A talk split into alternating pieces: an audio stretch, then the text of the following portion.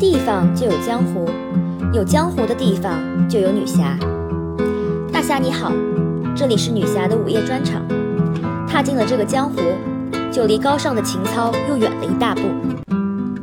我曾经在微博上写，太喜欢那种飒飒的女孩子了，干爽的像一阵风。很多女孩在评论里问，怎么才能做一个自在如风的女孩，而不是像一个随时要拖人下水的泥潭？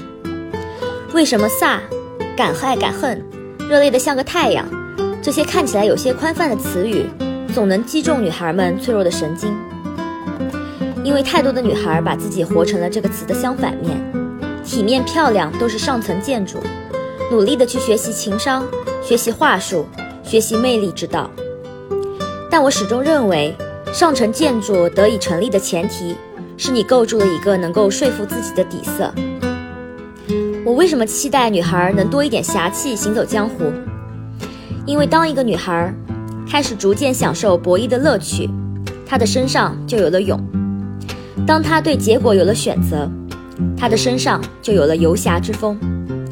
当公主的未必能遇上王孙贵州，而江湖儿女们却总会在江湖里相逢。后者的好故事远比前者来得多。